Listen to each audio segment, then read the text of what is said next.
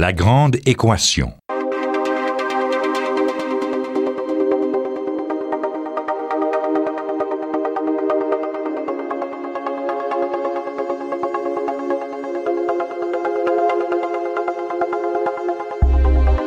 Ici Normand Mousseau. Bienvenue à La Grande Équation. Quel est le rôle des jeunes scientifiques dans la société d'aujourd'hui?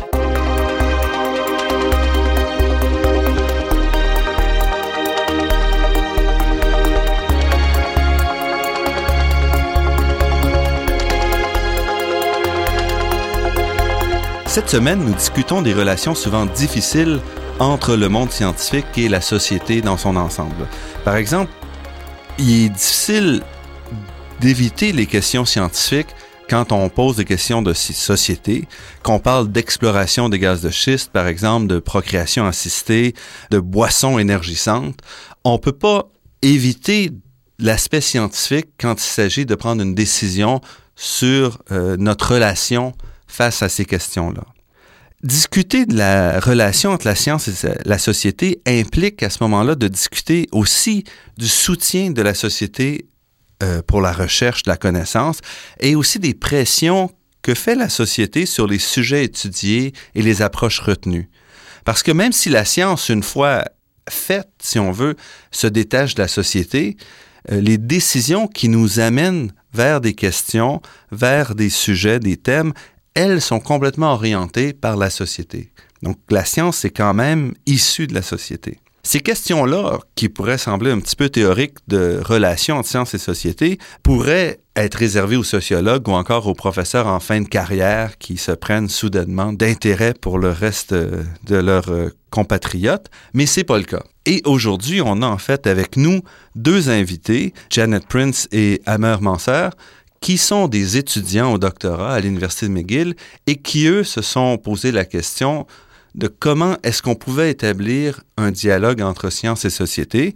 Et avec des collègues étudiants, ils ont organisé une journée de dialogue, justement, qui s'appelait Dialogue Sciences et Société à l'Université McGill en septembre 2011. Euh, bonjour et bienvenue à vous deux. Merci Normand. J'aimerais remercier l'association graduée de l'Université McGill qui a été notre commanditaire principal. Et j'aimerais aussi remercier Monica Rack et Jonathan Mooney qui sont les deux, les deux autres principaux organisateurs de la conférence pour euh, leur travail d'équipe et aussi bien sûr tous les bénévoles et toute l'équipe.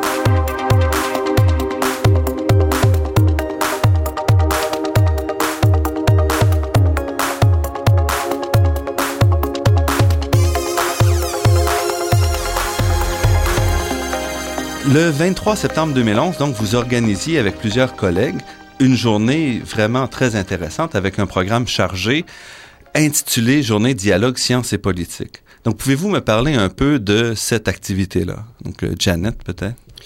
Euh, oui, euh, on a organisé cet événement pendant un an et on avait plusieurs étudiants gradués de l'Université McGill et aussi des autres universités montréalais pour pour prendre des euh, faire différents euh, thèmes euh, pour les sciences et société. par exemple, on avait parlé de l'énergie et l'indépendance énergétique au Québec pour le transport, transport en commun. On avait aussi parlé de le financement des universités. C'était vraiment un, très grand succès, succès pour nous et on aimerait faire cet événement à chaque année qui participait à cette euh, activité vous organisée par les étudiants, mais qui était ouverte quand même à tout le monde? Euh, oui, l'activité est ouverte à tous et toutes, vraiment. Et les gens qui ont participé, principalement, c'était des étudiants gradués, tout comme nous, de d'autres universités, principalement de McGill, mais aussi on a eu des professeurs, euh, des gens du privé et finalement aussi des administrateurs des universités qui sont venus. Donc ça, ça va chercher plusieurs personnes, mais c'est c'est peu une conséquence du modèle qu'on essaye de suivre, qui est toujours d'avoir une, bonne question qui intéresse les gens et d'avoir les différentes parties prenantes qui viennent. Donc, on essaye d'avoir une perspective assez large. Donc, ça attire beaucoup de personnes. C'était une culmination d'un an de travail. Pour vous, est-ce que c'est le, processus même de préparation de cette journée-là qui contribuait au dialogue ou est-ce que c'est vraiment la journée même ou au moment où on met en confrontation les différents panélistes qui étaient le, vraiment la partie qui vous a le plus, ou vous avez le plus appris sur ce dialogue-là? J'ai beaucoup aimé le processus de parler aux gens euh, à propos de la conférence pour faire euh, la publicité. Euh, en même temps, j'ai beaucoup aimé la journée. j'ai pas dormi la nuit avant parce que j'étais trop énervée et excitée pour entendre le dialogue. Alors, je pense que pour moi, c'est une combinaison de les deux. Et pour vous, Ama? Euh, c'est à peu près parallèle à ce que Janet ressent. Euh, certainement, le processus d'organisation, ben, d'un point de vue personnel, ça m'a permis de m'éveiller sur plusieurs sujets et de comprendre beaucoup plus de choses à propos des relations entre la science et la société. Donc, euh, je pense qu'il y avait une partie formation assez importante pour les gens qui ont organisé pendant le processus. Puis après ça, oui, ça a culminé. Puis on espère que en culminant en une journée, on a réussi à transférer un peu de ce avait, de ce qu'on avait acquis à d'autres étudiants puis à d'autres personnes. Donc, on peut parler un petit peu de la journée comme telle. Au programme, vous aviez une série de panels. C'était organisé avec sur des thèmes, donc un panel sur le financement de la recherche, un sur les partenariats entre l'université et l'industrie, sur l'indépendance énergétique pour le Québec, la biodiversité et aussi un panel sur la procréation assistée. Donc, vous aviez pas peur de traiter des sujets assez chauds et parfois qui peuvent sembler un petit peu loin des préoccupations des étudiants. Donc pourquoi est-ce que vous avez choisi ces sujets-là? Est-ce que vous pensez que c'était vraiment les sujets les plus proches des préoccupations étudiantes? On, a décidé de, prendre des sujets avec, avec euh, intérêt pour les étudiants, mais aussi pour euh, l'intérêt en général pour la communauté euh, québécoise. Le dialogue est, est fait pour aussi les membres de l'université, en même temps les membres de la communauté. Alors, euh, on ne voulait pas juste avoir euh, les thèmes euh, universitaires. Par exemple, le financement des universités. On pensait vraiment que la procréation... La procréation assistée va avoir beaucoup d'intérêt de beaucoup de gens à Montréal, les professeurs, les personnes, les jeunes qui aimeront avoir des, des enfants dans les prochaines années en même temps les euh, personnes euh, en industrie. Oui, parce que c'est un sujet qui était pas un sujet universitaire du tout. C'était un sujet de société où la science joue un rôle important euh, pour la compréhension du phénomène. Et bon, j'ai assisté entre autres à, cette activité-là et on a appris de manière surprenante que ces paiements-là de, de, procréation assistée pouvaient en fait réduire les dépenses globales euh, dans le secteur de la santé, qui est mm. donc un facteur auquel personne croyait vraiment quand on a lancé le, programme. Et c'était vraiment un aspect scientifique ici, ou technique à tout le moins. Mais quand on regarde cette liste-là, euh, la plupart de ces sujets-là relèvent de la science et technologie. Même procréation assistée, c'est quand même une, euh, une technologie qui pose ça. Donc, ce n'était pas des grandes questions, si on veut, sociales. Est-ce que c'était un choix délibéré de, de votre part? Euh, ben, les questions et les thèmes ont été définis par des étudiants. Donc, c'était un peu ce qu'on avait à l'esprit. Euh, parfois, ce que j'ai remarqué un peu, c'est que des gens euh, qui étaient plus en biologie, par exemple en neurologie, ont tendance à aller plus vers des thèmes biologiques. Je pense que un peu le, un peu le processus qui s'est fait. C'était un peu une extension de notre recherche, des mots-clés qu'on avait vus quand assez platement préparait nos revues de littérature pour nos thèses et tout ça. Donc, il y avait un petit peu une extension de ce processus-là. Euh, par exemple, le, thème de la, biodiversité, vu que j'étudie en sciences de l'environnement, c'est un peu une extension de ce sujet-là. Euh, puis comme Janet l'a souligné, on cherchait à combiner certains centrages scientifiques avec ce qu'on voyait dans les journaux, en quelque sorte. Comme le thème de l'énergie, j'y ai pensé un peu à cause du gaz de schiste que j'avais vu dans les journaux aussi.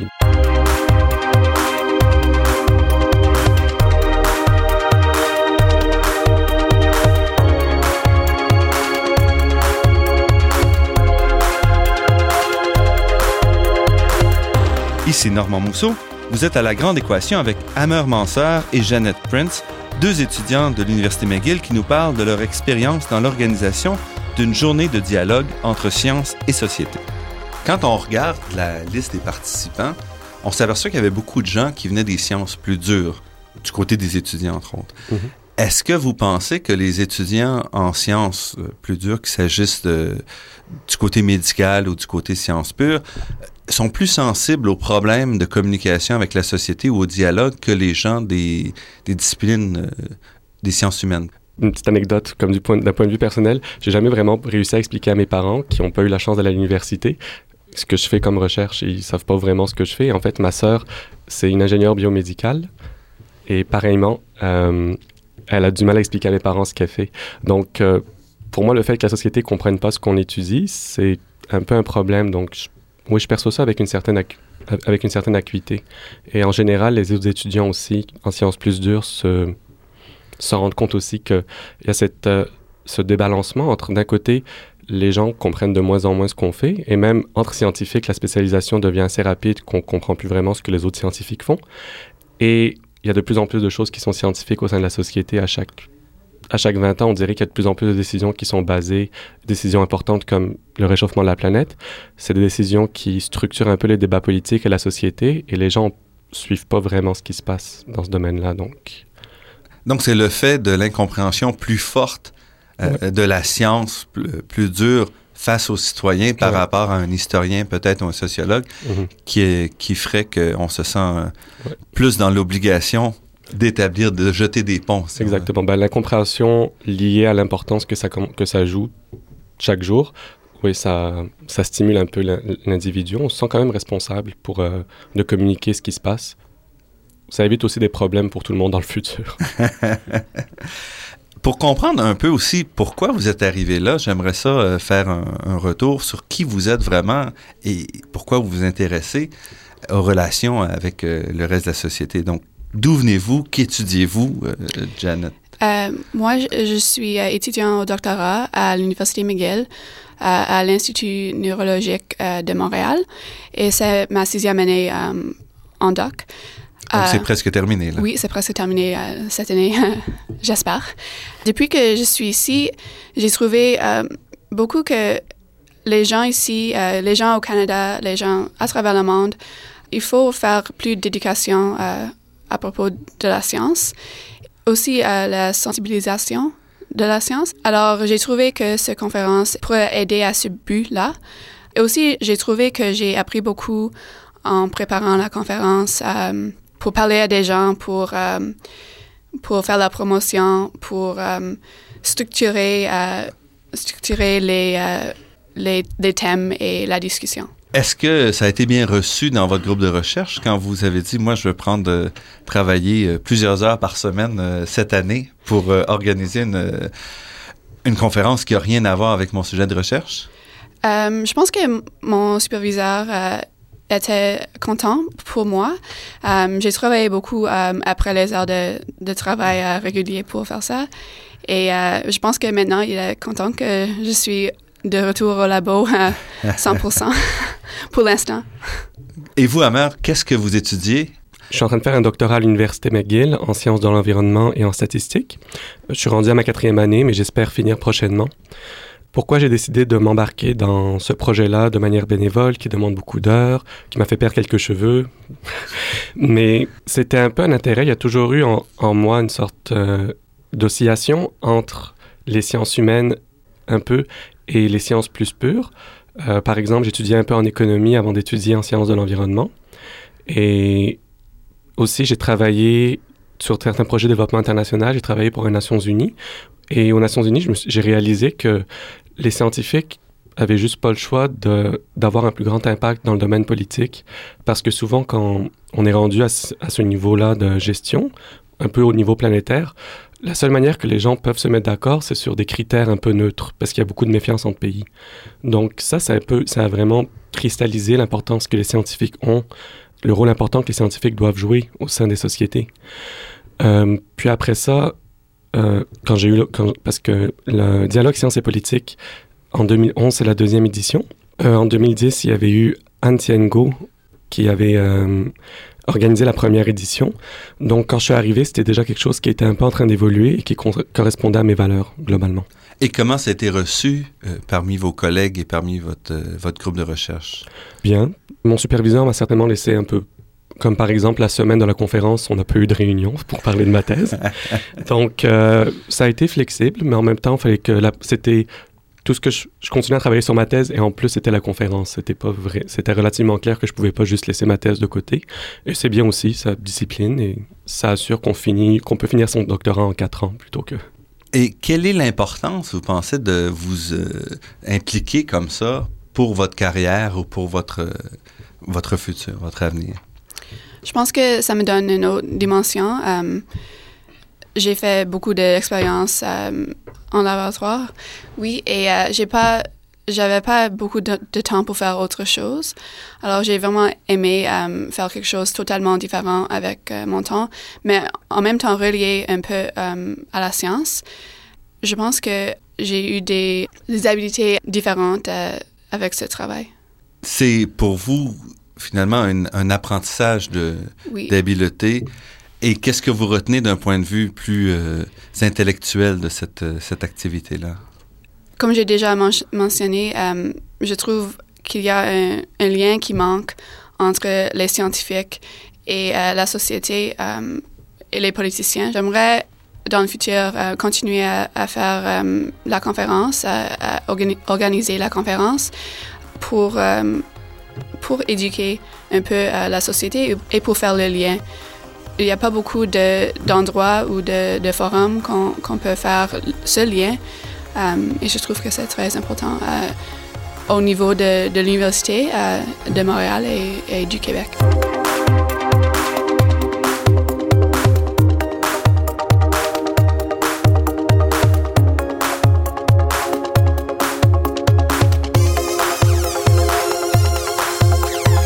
Ici Normand Mousseau.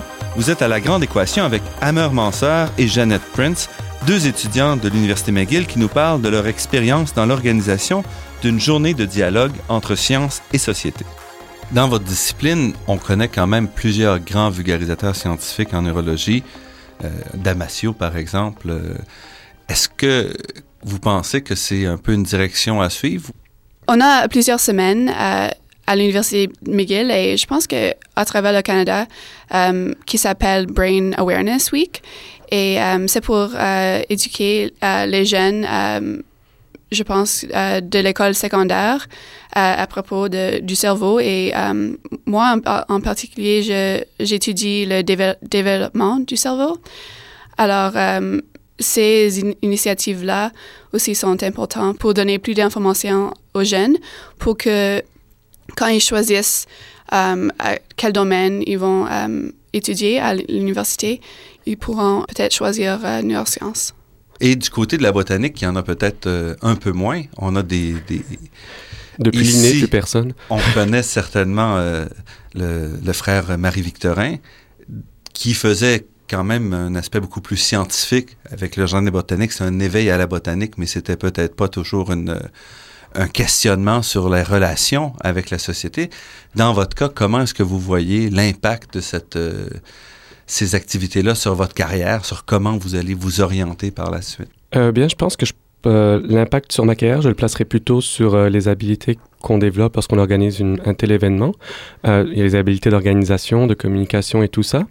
mais en même temps, je pense que faire le processus de passer des idées à un objet plus ou moins physique comme une conférence, ce processus-là est vraiment intéressant et ça, c'est donc une habilité qu'on peut utiliser à peu près un peu partout. Pour moi, le dialogue, c'était, intéressant aussi de, de l'avoir maintenant, et pour en revenir au, thème des habilités, c'est essayer de combiner quelque chose de plus intellectuel auquel je pensais, par exemple, euh, lire sur euh, le savoir, le fait que le savoir est un bien qui, c'est un des seuls biens qui grandit lorsqu'on le partage, par opposition aux autres biens économiques. Il y avait cette partie plus philosophique, et de voir qu'en ce moment au Québec, euh, le système des universités est en train de se transformer de manière assez importante. Combiner ces deux choses-là, puis essayer de faire quelque chose qui parle au public ou ce que les gens peuvent se parler. Je trouvais que c'était intéressant tout ce processus de, du théorique à l'application pratique. Et cette transformation-là des universités, Amère, est-ce que vous voyez ça de manière positive ou non? Est-ce que ça vous inquiète? Est-ce que ça vous enchante? Euh, moi, ça m'inquiète un petit peu. Euh, il y a aussi un autre contexte. Qu'est-ce qui vous qu'est-ce qui vous inquiète? Qu'est-ce que vous voyez en fait dans le processus de transformation?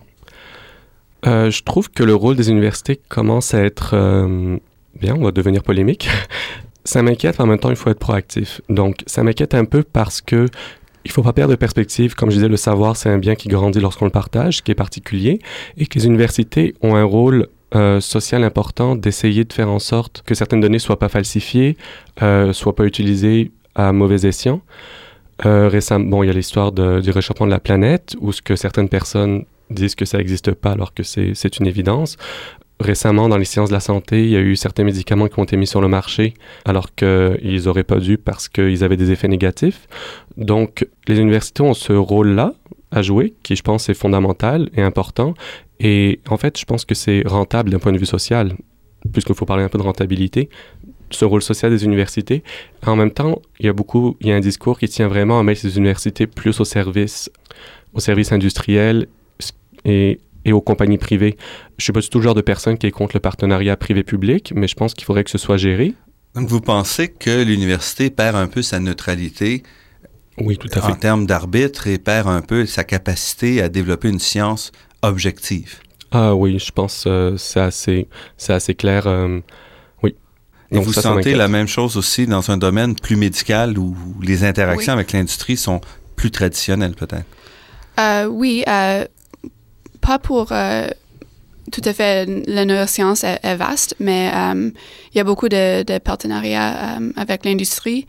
Ça devient ça devient un peu difficile pour les séparer des fois, la recherche universitaire et la recherche à, à l'industrie. Et je pense qu'il faut avoir une séparation distincte. Vous ressentez un problème éthique Oui, À oui, ce des fois. moment-là? Oui. En termes de pression pour euh, certains résultats, en termes Oui, de... euh, je pense que euh, les, les chercheurs ont assez de, de pression sur euh, eux-mêmes et euh, la pression de l'industrie de, des compagnies de médicaments, ça n'aide pas à, à faire la recherche euh, comme il faut. En vue de vous mentionner l'université et ses relations avec la société, quels sont donc, dans cette optique-là, les, les plus grands enjeux que vous voyez pour le dialogue sciences et société? Janet Prince? Euh, quand on a choisi euh, les sujets euh, pour discuter, la première chose que, que j'ai mentionnée, c'était le financement des universités. Parce que nous, comme étudiants gradués, on a toute l'expérience pour chercher de l'argent pour des bourses pour nous autres, pour, pour étudier, étudier pendant plusieurs années. Pour vous, le problème, c'est plutôt un enjeu interne de financement Oui. plutôt qu'un enjeu de, de relation avec la société?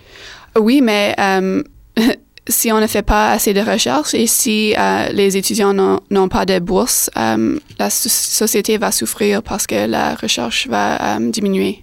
Et vous, Amar, quel est, quel est selon vous le, le plus grand enjeu de, dans le dialogue sciences et société?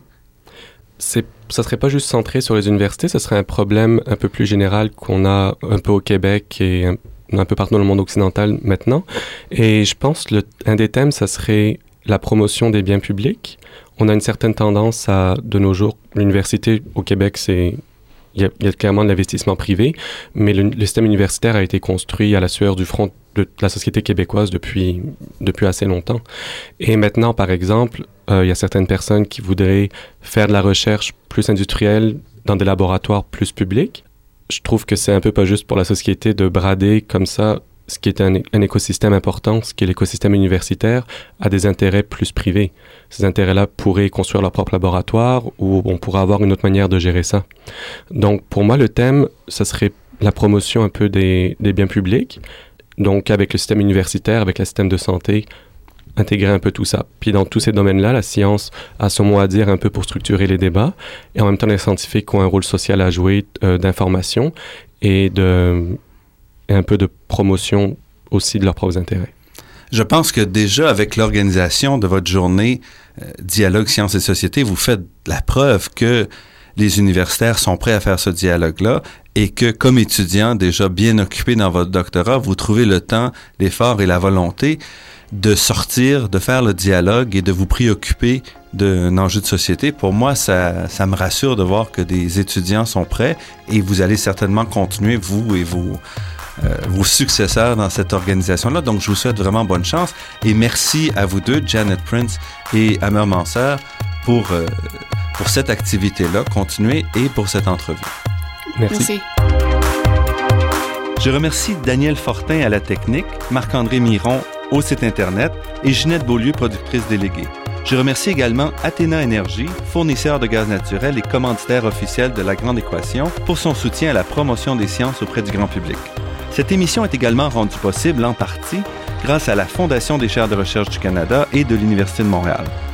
Vous pourrez réentendre cette émission en vous rendant sur le site web de La Grande Équation, lagrandeéquation.ca en un mot sans accent. L'émission est également disponible sur la page Université de Montréal de iTunes U. Ici Normand Mousseau, qui vous dit à la semaine prochaine. Et d'ici là, restez à l'écoute de Radio Ville-Marie pour découvrir votre monde sous toutes ses facettes.